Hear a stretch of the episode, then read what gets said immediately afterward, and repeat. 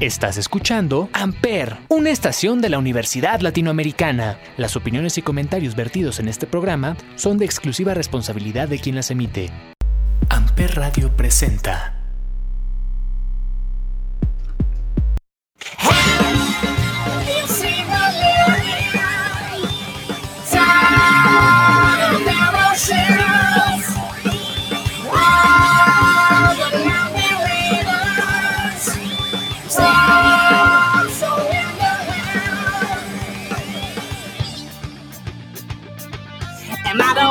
After?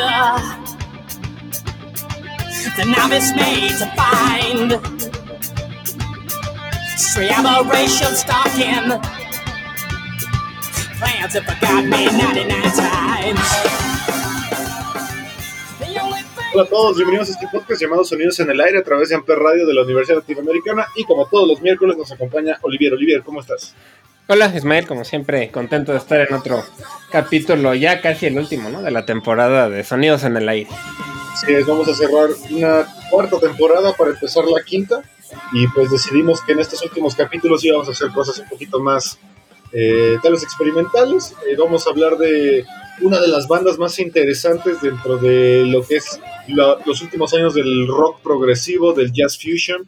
Una de esas pocas bandas que han eh, fusionado lo que es la música progresiva con la música latina, puesto que sus dos integrantes principales eh, son de origen latino. Estamos hablando de Omar Rodríguez López, guitarrista, y Cedric Bixler Zavala, vocalista, y que ambos han creado una de esas bandas que tienen bastantes historias detrás, que son bastante reconocidas por la crítica y que, bueno, actualmente se encuentran en un descanso.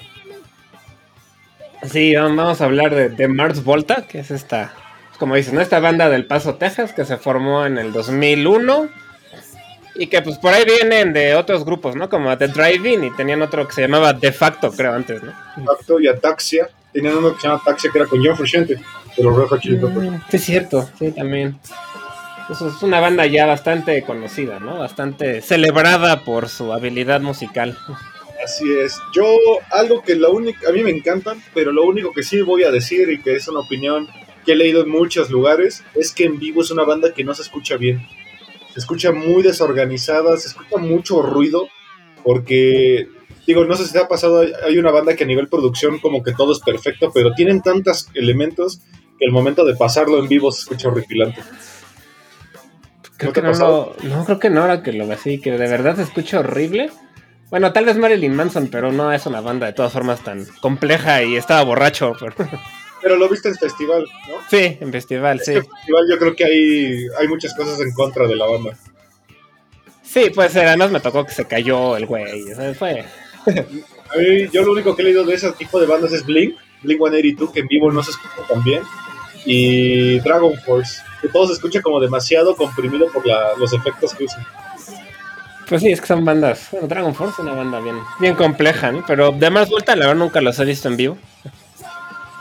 Son, son brutales. Pero bueno, ellos eh, tienen una serie de discos conceptuales que la verdad eh, han cambiado la historia de cómo, ana- cómo narrar historias. Eh, yo creo que su álbum debut posiblemente sea de mis discos debut favoritos de toda la historia. Se me hace un disco impresionantemente enérgico que te recibe con una melodía eh, muy, muy encrechendo que se llama Sonet Lumia y que de repente te explota una canción en la cual todo el disco va a ir eh, alimentándose con una historia que habla sobre un amigo de ellos eh, llamado Julio Venegas, que, era, que es un curador de arte y un artista que lamentablemente fallece y que era muy amigo de ellos, entonces ellos deciden hacer eh, un disco conceptual basándose en la, la historia de este tipo, ¿no? de Julio Venegas y de otro amigo de ellos eh, que se llama Jeremy eh, Michael Ward, que se avienta de un puente y que pues bueno, deciden hacer un, un álbum conceptual basándose en esto y este disco se llama The Lust in the Comatorium.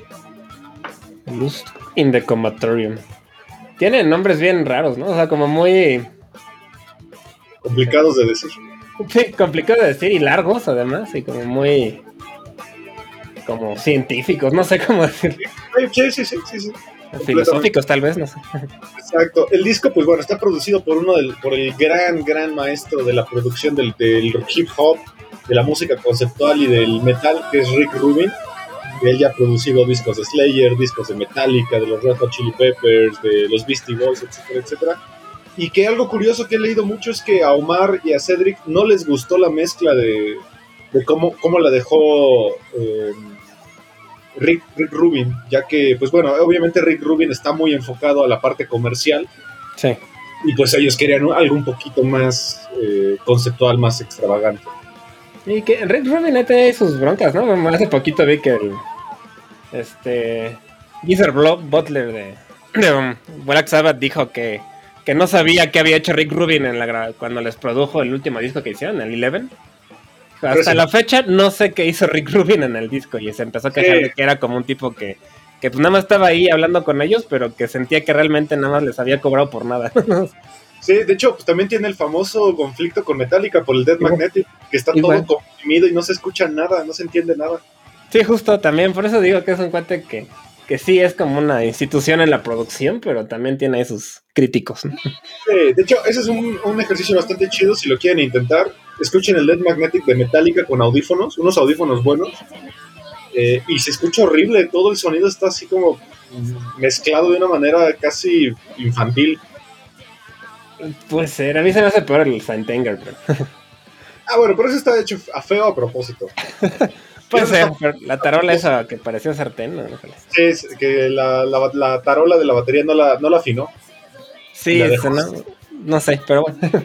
Bueno, pero bueno, el punto de este disco es que nos habla de la historia de un personaje llamado Serpintax, que eh, se, entra a un coma debido a una, una sobredosis de morfina y entra a un mundo que se llama el comatorium. Entonces en el comatorium pues encuentra varias criaturas extrañas, tiene una historia, digo, lea la historia, por ahí está muy rara, encuentra por ejemplo un, un, un tráiler, un, un, tren que tiene la forma de un bisonte y que adentro hay varias criaturas, cosas así extrañas. Pero bueno, para empezar el disco vamos a escuchar esta canción que se llama Sonnet Lumière, que justamente tiene una introducción que es como una ambulancia, ya que la idea es que pues, pues sienta que estamos en un hospital. Esta canción se llama Sonnet Lumière y es la con la que abre el disco de Lust in the Comatorium de los Mars Volta. Vamos.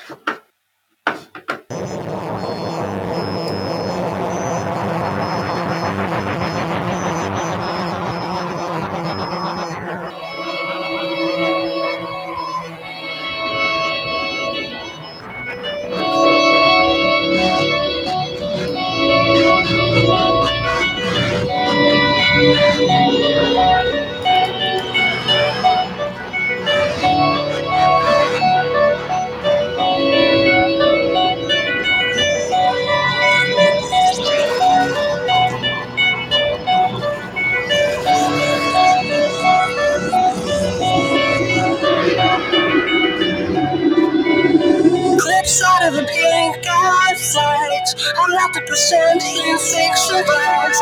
I get sanctuary in the pages of this book. Just standing with all the other rats. No sign that my skin will need a. I am of pockmarked shit, the vermin you need to lose.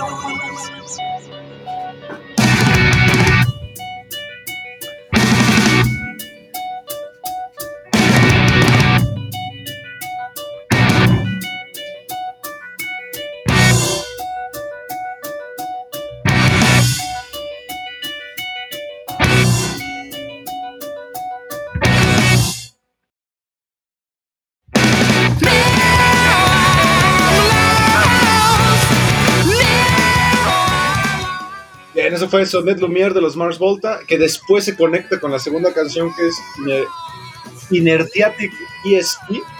Sí, que es como de las más conocidas, creo, de ellos, ¿no? Eh, por, sí, por sí. lo menos en popular. Pero en mi opinión es una canción que te pega un madrazo de repente y te explota toda la musicalidad de estos tipos. Sí, sí, es una canción muy, muy súbita, ¿no? Exactamente. Y bueno, la- a mí lo que no me gusta de, escuchar esta, este disco, por ejemplo, en versiones de Spotify o de YouTube, es que las canciones están mal conectadas. Ah, No sé claro. si ¿verdad? en disco o en vinilo sí se sienten eh, pegaditas. Sí, es que traen ese corte en lo que carga, ¿no? En, en lo que se render, bueno, se carga, ya se perdió un poco el ese tiempo que las junta, ¿no? Y sí se, se siente más desconectado. Y bueno, y, eh, esta se llama Inertiatic ESP y ESP significa Ectopic Shape Shifting Penance Propulsion. Y bueno, es esta parte que, que el vocalista Cedric está cantando que se está perdido porque este personaje Serpentax siente que está en un mundo que no es el real, ¿no? Y sí se siente como esa pequeña ambulancia al inicio, ¿no? Sí, sí se escucha ahí el, el sonidito. Yo la verdad es que nunca me metí en mucho en Mars Volta por la voz. Es difícil. Es una voz que se me hace demasiado aguda y me cuesta trabajo como... No, y en vivo es peor, en vivo la agudiza todavía más. Es- un vocalista muy difícil, Cedric, yo creo. Sí, por eso nunca me clavé hasta apenas ahorita, pero estoy escuchando bien, bien la música la vez que está padre. Pero sí, ese tonito como que resuena un poco conmigo y me... Sí, Pero es cuestión de acostumbrarse, ¿no?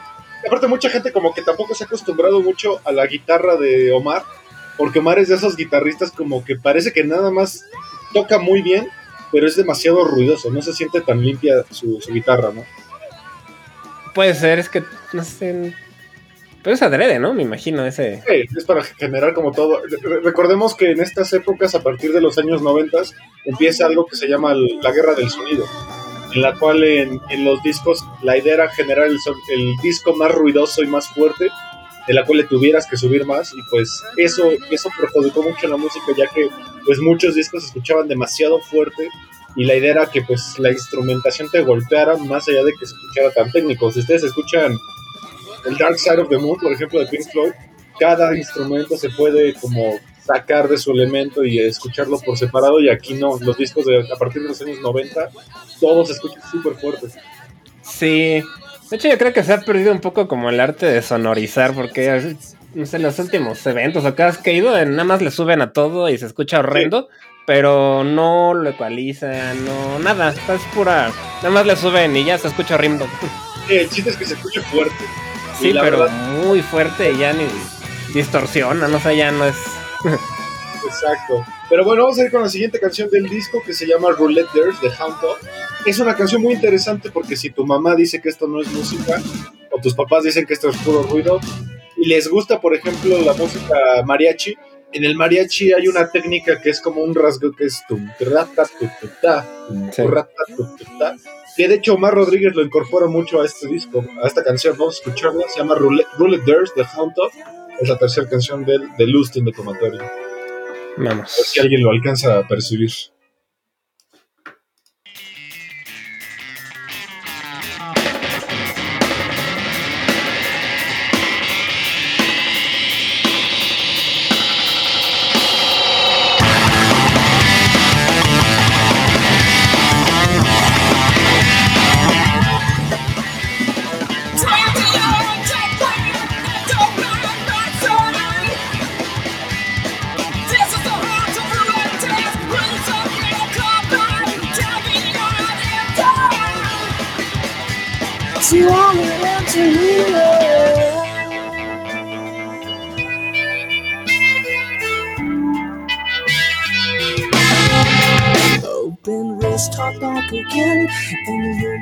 Its skin. Open break and ritual contrition. The AM Trinity fell upon asphyxiadeas in the rattles of made its way through the tracks of a snail slouching whisper. Half mast canoe through umbilical blisters. Spectre will. Radar has gathered midnight nooses from boxcar cadavers.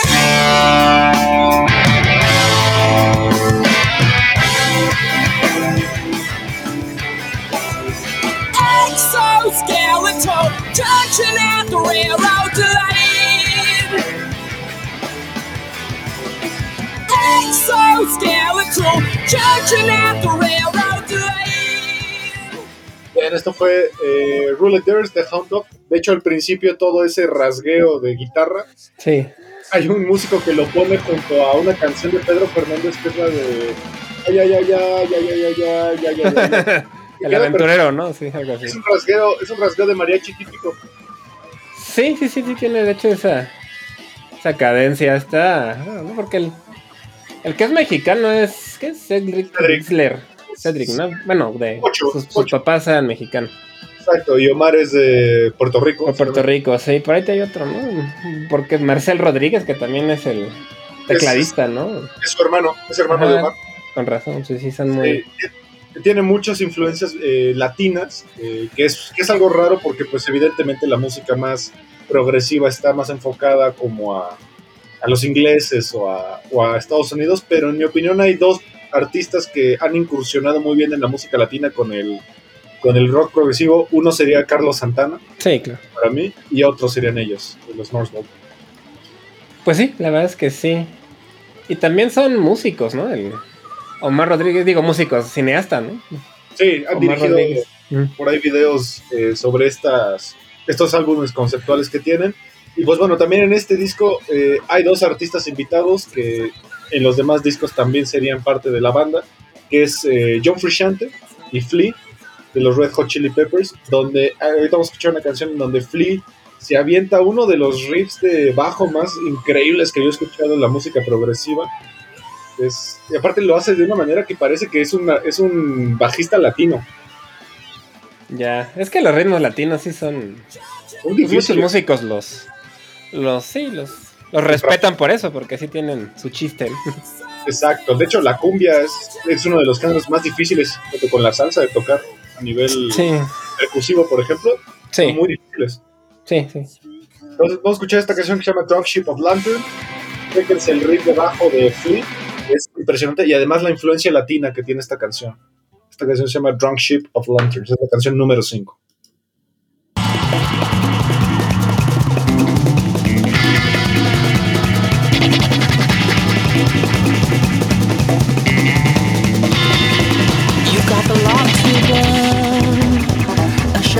Mother cries. Is there a spirit that spits upon the exit sign? Is anybody there? These steps keep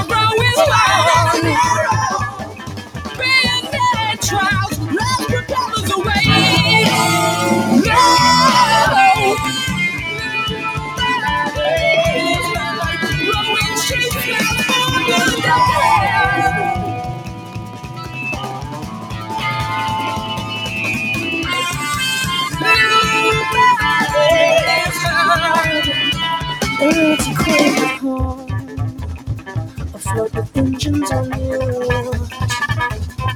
So generous ships bind around the yard. Is anybody there?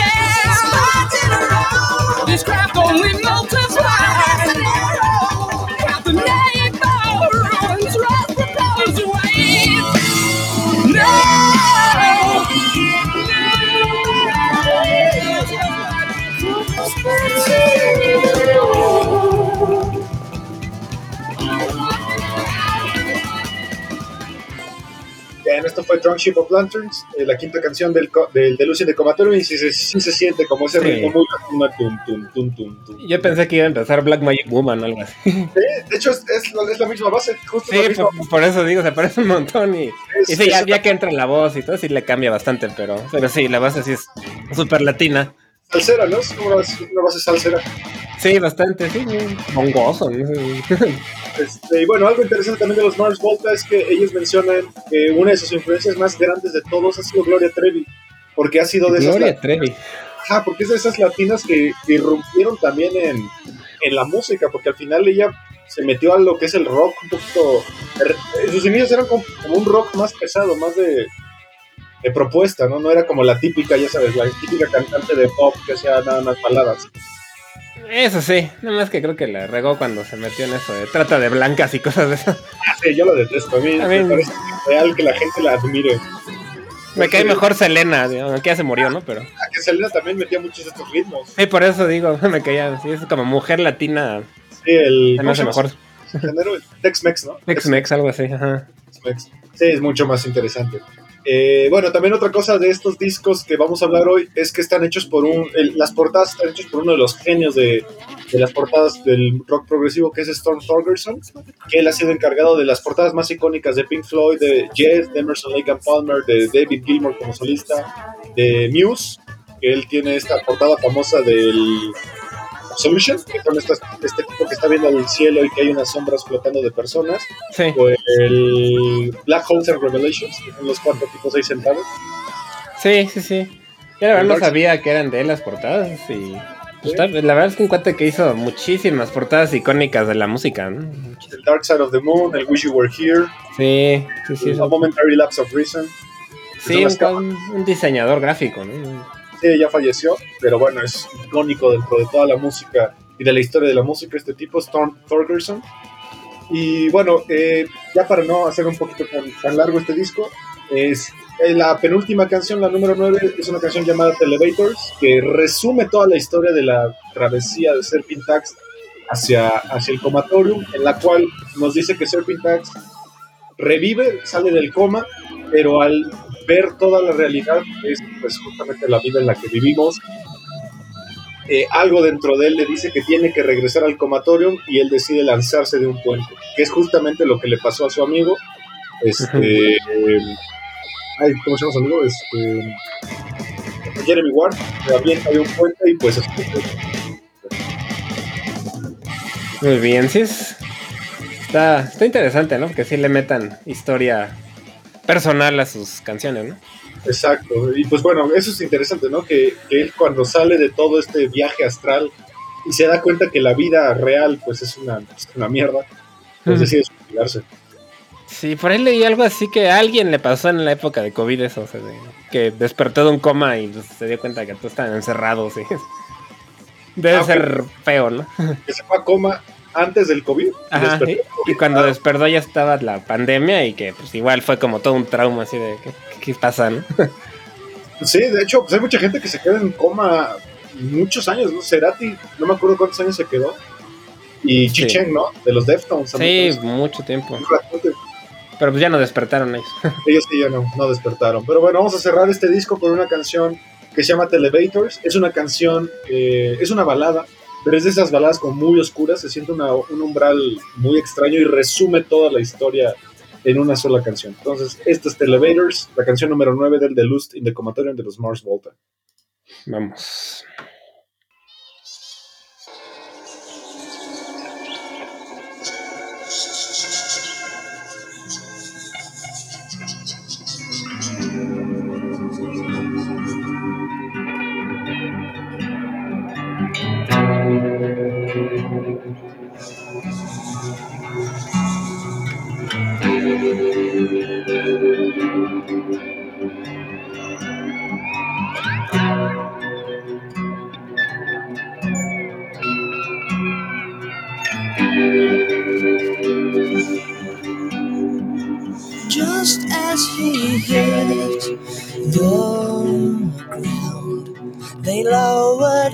Toe that stuck in his neck to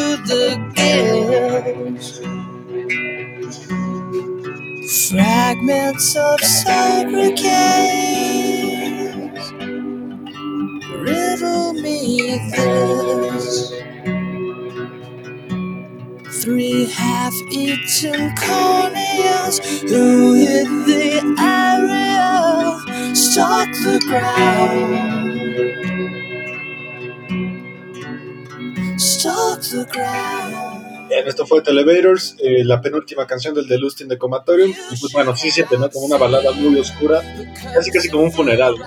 Una marcha fúnebre. Sí, se escucha melancólica. Que aquí fíjate que su voz me gusta más como que en ese contexto más tranquilo. Sí, como más, más reservada, ¿no? Más, Sí. más balada. Sí, Ujú. porque de hecho Cedric es un, un vocalista sumamente. que experimenta mucho con su voz, eh, pero que la lleva a niveles dices, muy. Sí, y aquí suena, como dices, más contenido y como que. Sí, él tiene un tono muy melancólico, parece que está llorando. Es, es justo la idea. Sí. Y bueno, eh, dos años después eh, sacarían su segundo disco, que es el Francis the Mute. eh, un disco que también es conceptual, ya que uno de los amigos de Omar y de Cedric, que vendía autos, en un auto encuentra en la. ¿Cómo se llama la parte de acá atrás? Eh, la guantera. La guantera, sí. La guantera encuentra un diario de un tipo que es, es- casi casi parece Game of Thrones, un tipo que descubrió que su mamá le dijo que su papá no era su papá y que tenía que ir a buscar quién era su verdadero padre, porque era un bastardo. Este, y, te- y la idea del disco habla sobre ese, ese diario, ¿no? Tener que buscar quién es nuestro verdadero padre y que todas las personas que nosotros toda la vida hemos llamado mamá, hermanos y tíos no son realmente nuestra familia. Pues sería una historia difícil, ¿no? Sí. Sí, Eh, pasada, pues sí sería bastante complejo.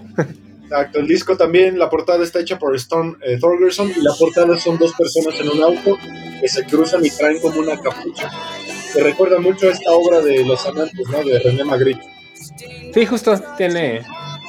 Sí, de hecho tiene esa, esa vibra muy Magritte, sí, cierto. Eh, Y bueno, el disco eh, le mete mucho más, más elementos del jazz latino y de la música latina. Eh, también participan aquí eh,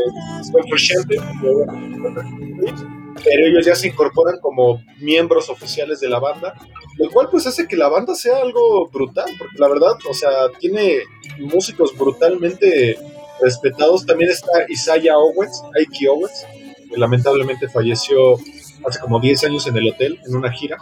Era el tecladista y que era un tipo impresionantemente talentoso. Sí, pues es que es. Son amigos de los Chili Peppers, se ven. ¿no? Sí, De muy- que te- tenían tours juntos, ¿no? Y Sí, de hecho, en el cuarto disco vamos a hablar un poquito de lo que un poco de un poco de eso y y por lo que he leído les gustaba mucho la como el Medio Oriente, ¿no? Que tienen mucha influencia también, además de latino, de del Medio Oriente, ¿no? Sí, de hecho, este disco incorporan un género de, de Japón que es muy famoso allá, que es el noise. La gran mayoría de las canciones del segundo disco terminan con estos juegos experimentales de noise, que se le ha hecho mucha crítica, ¿no? De que, pues bueno, el noise no es un género fácil de escuchar, de hecho No. es muy de nicho, pero que aquí la crítica es de que se le ha incorporado demasiado noise y que no tiene sentido dentro de, la, de las canciones, solo lo hace como por, por rellenar un poquito. Que es de hecho ahorita la canción que estamos escuchando, al final tiene estos elementos más Sí, más, más de ruido, sí. Que no, no le tiene mucho sentido al parecer. Entonces, tal vez por eso es como medio estridente a veces, ¿no? Sí, Mars Volta para mí no es una banda tan, tan sencilla. Que a mí lo que me sorprendió precisamente fue que se hicieron muy famosos un tiempo, justo en esta época. Este, pues sonaban en, en la radio y en MTV y cosas así que para su sonido pues no era algo tan fácil, ¿no? Sonar en ese tipo de luz. Pues es que salían de la norma, digo, en esta época estaba muy de moda todo lo que era el, el, el new metal. Sí, también. y ellos salían un poquito de esa norma y también yo creo que estaba muy encasillada la música progresiva a la parte de que tenías que tocar solos imposibles y partes imposibles y ellos le dieron como un giro, llámese entre paréntesis Dream Theater. Sí, justamente, no, no es un progresivo de virtuosismo de ese estilo, ¿no? Porque sí son buenos músicos. Estaba viendo también que armaron, que la batería está armada como por montones de partes de, de distintas otras baterías y que los te tienen, sus platillos son como varios, como un sándwich de platillos que los, que los van juntando y que están rotos, o sea, como que hacen ahí sus, su propio sonido, digo. Sí, algo también que hicieron en este disco es que implementaron la técnica que hacía Miles Davis para grabar sus discos. Cada miembro de la banda grababa sus partes por separado sin escuchar la de los demás. Y al final las juntaban. Mm, Es una técnica que creó Miles Davis para sus discos. Que no es nada fácil. No, pues no, porque además pues, te arriesgas a que no suene tan, por lo menos no tan parejo, ¿no? Han ensamblado, ¿no? Tan ensamblado, exacto, no tan apretado como dicen. Exacto. Este disco también tiene una balada parecida a Televators. Eh, vamos a escucharla porque el solo eh, está interpretado por el gran John Frusciante y es un solo que es brutal. Entonces vamos a escuchar esta canción que se llama The Widow. Vamos a ver si la podemos poner por el minuto dos y medio, a lo mejor para escuchar el solo. Esta canción es The Widow y cada, cada canción de este disco es un personaje que este chico pues tiene que ir buscando para descubrir quién es su verdadero padre. Ok. Me sonó a flores rotas. Nada más que ahí es este, Bill Murray el que está buscando a ver quién tuvo su. Si, Exacto. si tiene un hijo. Puede ser, puede ser, por ahí. sí. A ver, vamos a ver. si desde ahí.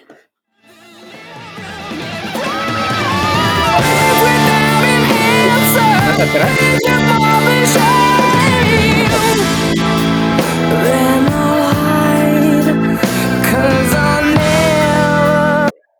Poner un poquito más atrás.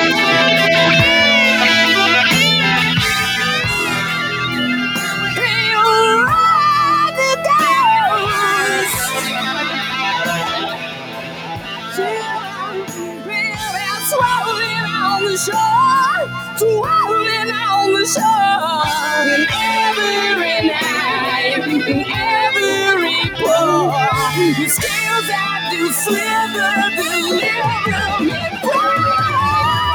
without an answer. Then I'll hide, cause I'm.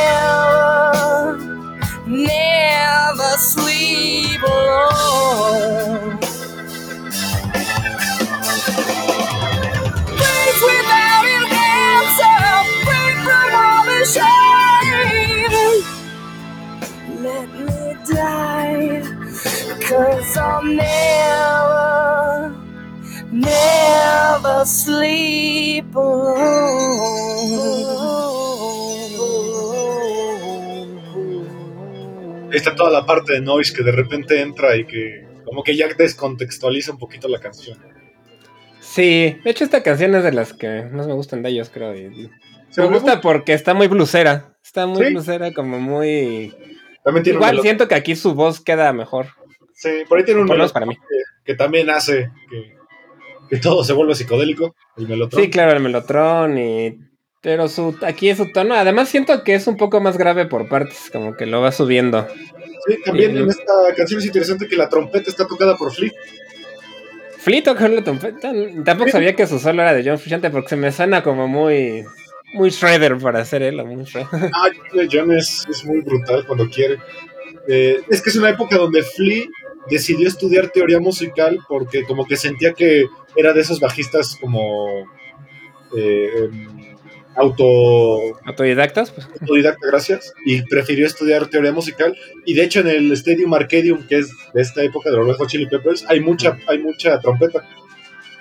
Sí, que pues, que dices, ¿no? que su relación latina y eso, pues la trompeta también es muy, muy latina, ¿no? Muy de mariachi también. Exactamente. Eh, la tercera canción se llama Elvia Elviásquez, que es una desconfiguración de- del nombre Elvira Vázquez, que es otro personaje, y en esta canción se siente de repente unas partes de salsa y de cumbia muy interesantes, y algo que también se le empezó como a criticar mucho a Cedric, es que combinaba el español con el inglés haciendo un spanglish, y que por eso las letras son mucho más difíciles de, pues como de, de explorar, ¿no? Porque al final, pues muchas canciones, muchas palabras incluso él las inventaba dentro del Spanglish. Bueno, pero ese se me hace un comentario como muy gringo, ¿no? Pues como no entienden casi otro idioma. pues- no lo entiendo debe estar mal, sí, seguro. sí, Sí. eso dicen mucho de todo lo que no está en inglés. de hecho las entrevistas Omar las dice en español y cuando pasan a Cedric, Cedric habla en pocho, en Spanglish. Eh, y pocas veces se le entiende muy bien a lo que quiere decir. Es un personaje muy, muy curioso. sí, eso a mí no se me hace mal, ¿no? Porque, No, no, para nada, es, es una propuesta. pues sí, que por una vez se hable español en lugar de inglés, pues, está bien. Exacto. Entonces vamos a escuchar esta canción que se llama Elvia Albiasquez, que de repente tiene. Esta es una canción mucho más progresiva, más propia como de Jess, eh, y que sí tiene de repente cambios a donde van hacia la salsa. Entonces, esto es Elvia Elviasquez, que es una canción que también fue un single y también es una canción bastante famosa.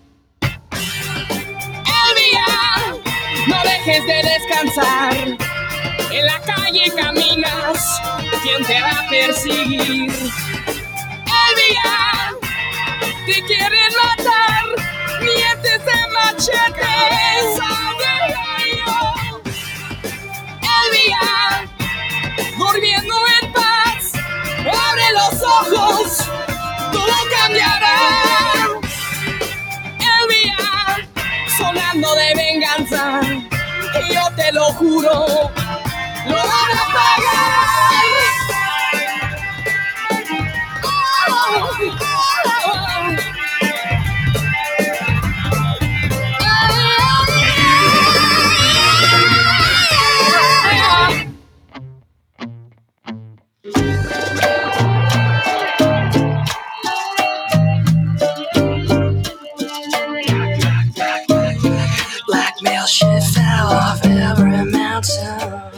esto fue Elvia Elviásquez del disco Frances de Mute. Algo curioso de esta canción es que todas las partes que son como progresivas están en español y la parte latina está en inglés. Está padre. Este es como un buen concepto. Me sonó muy cubano, como Una- Buenavista Social Club y ese. Suena- Buenavista Social Club como a Tito Fuentes, como a... Sí, muy. ¿Cómo se llama? Eh, Compay Segundo. Compay Segundo, sí, todo ese tipo de músicos, sí. Está padre. Eh, aparte los solos también son de John Frusciante junto con Omar Rodríguez y aquí narra mucho la canción, ¿no? De hecho, hay- hay- le puedes seguir un poquito más la historia en la parte de español y la parte es como que hay que meterse. Sí. Pues está bien, ¿no? Que seamos los, los que hablamos español, los que le entendamos más ahora. Eh, y bueno, al final el disco pues eh, compone eh, varios personajes, que es Cassandra Gemini, que es Igor Bismo Sigmus, y, y al final el disco pues es toda una obra, solamente que creo que en mi opinión dejaron demasiado alta la vara con el de Lucien de Comatorium y el Frances de Mute se vio un poquito más opacado. Podría ser, pero suena bastante, bastante interesante esa, esa mezcla latina, está padre.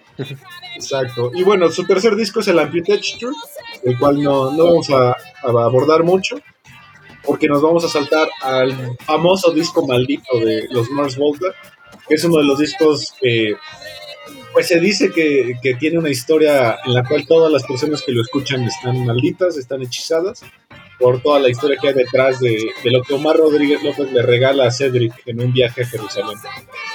Sí, ¿no? Justamente, es una leyenda, quién sabe qué tan cierto sea todo lo que dicen, pero que, que sí, ¿no? En un viaje a Jerusalén en el 2006, por ahí compran una Ouija muy extraña y se la llevan a, a un tour con los Chili Peppers, ¿no? Y que se, pues, se ponían después de los conciertos a jugar y se les hizo una costumbre y cada vez iban teniendo experiencias más y más extrañas, ¿no? Con esta con esta Ouija les empezaba a dar historias, cosas que iban a pasar, nombres raros, y pues les empezaban a pasar cosas bien bizarras a los miembros de la banda.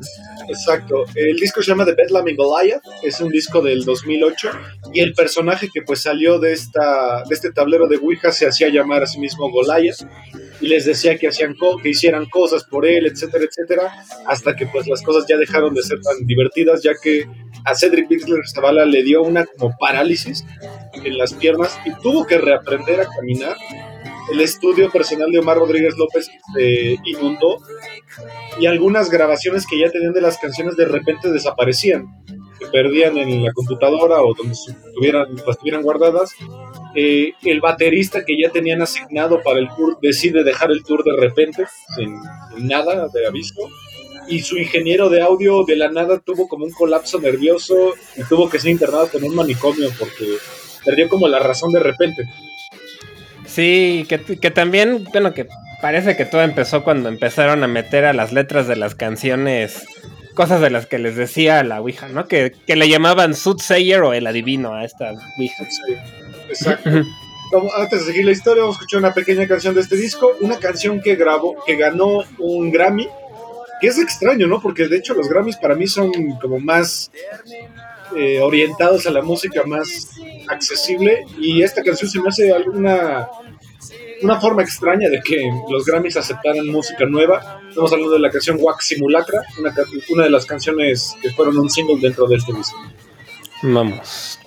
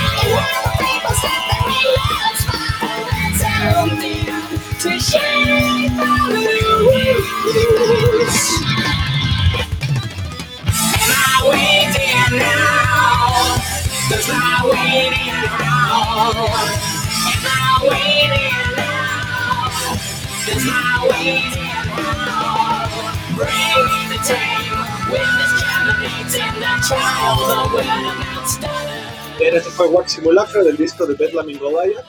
Aquí yo lo que he notado mucho también en este disco es el cambio de voz de, de- Cedric, como que hizo una voz todavía más metida a, a los efectos, como que siente una voz mucho más, eh, más con autotune o más con efectos de voz, ¿no? Sí, sí se escucha distinto. Más, sí. A mí se me hizo todavía un poquito más aguda que antes.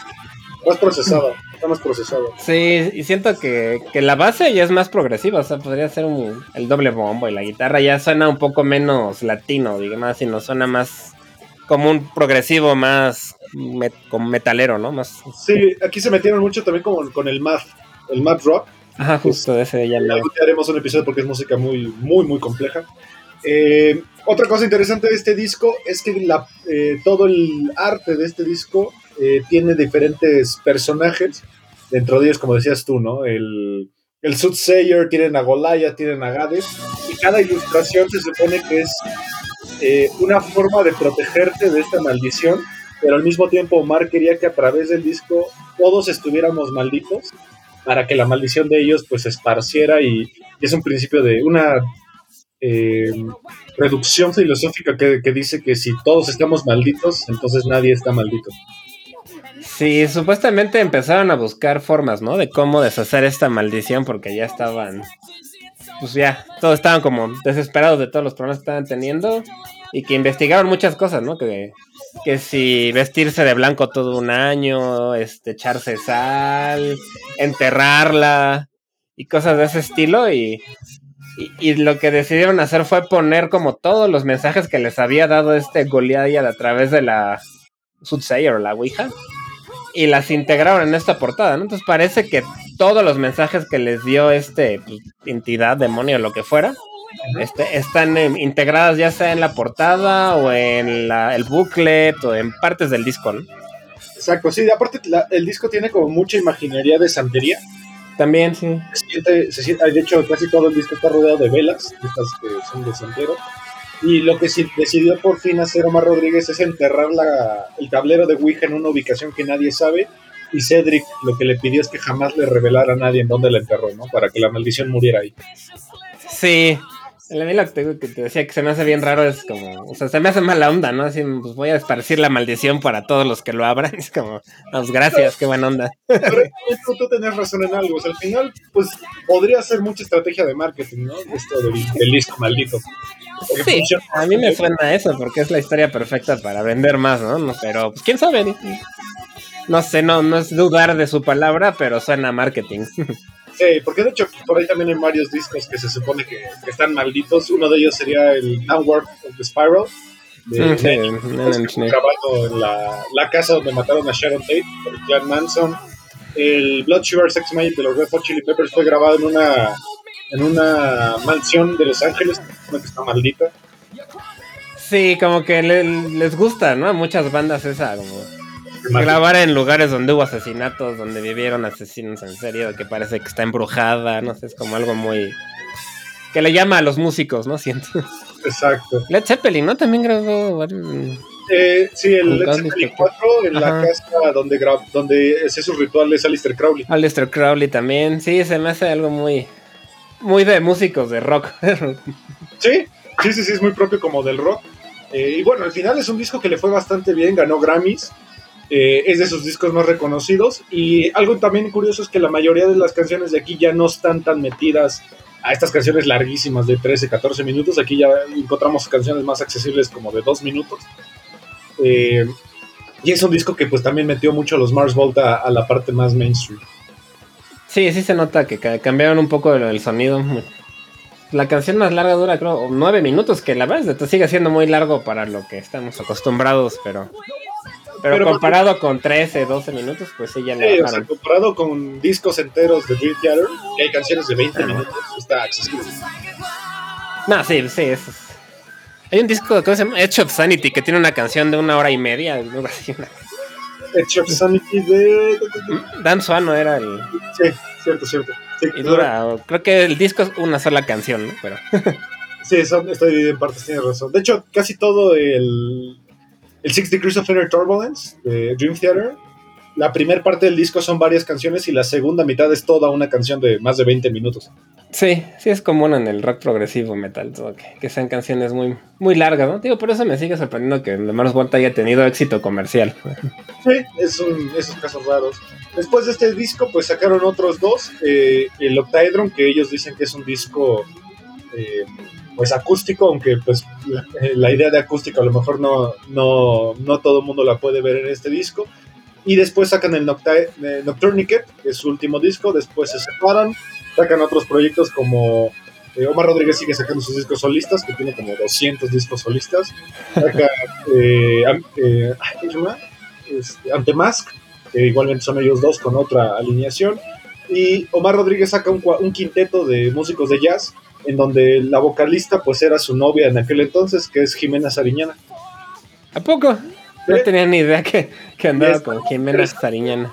Sí, si Jimena Sariñana a nivel pop a lo mejor no les gusta, con el quinteto de Omar creo que se ensambla bastante chido, tiene una voz bastante chida. Ah, suena interesante porque sí tiene voz como para jazz. Sí, sí, sí. Sí, tiene una voz muy interesante y pues bueno, ahí tiene un proyecto con Omar que era, no creo que ya no son novios, pero eran, fueron novios en algún momento. Que se me hace mucha vida para él, pero igual y no sé, porque ella siempre como que tiene cara de niña, entonces a lo mejor no. Es engañosa, sí es engañosa. Sí, es engañosa, sí. Él también, él también se ve joven, pero pues Omar, eh, ahorita veo cuántos años tiene, porque Omar no creo que sea joven, tiene 46. No, ya sé, por eso me decía que ella debe tener menos, pero quién sabe, la no sé cuántos años tenga Jimena Sariñana. Exacto. Y bueno, este fue nuestro pequeño especial que quisimos hacer sobre estos tres discos de Mars Volta que tienen una eh, historia bastante curiosa. eh, Son discos conceptuales.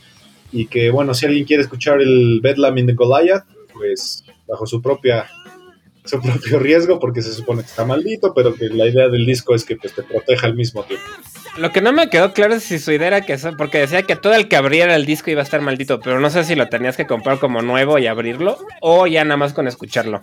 Creo que con escucharlo, digo, yo lo tengo en físico y afortunadamente digo, tengo ciática, pero no sé si esa es parte de la maldición de, de Goliath, pero eh, a lo mejor tú tienes razón, ¿no? Es como más, más del marketing y la idea de que el disco es maldito.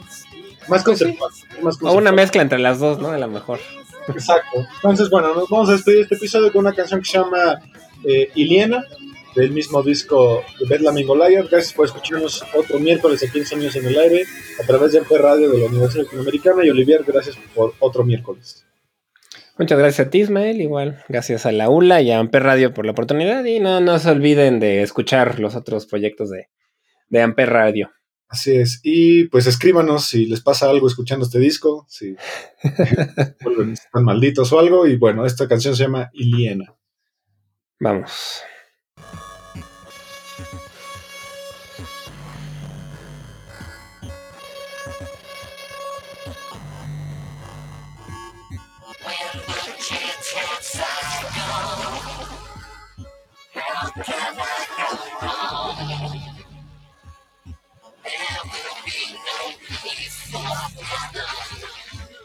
Yeah.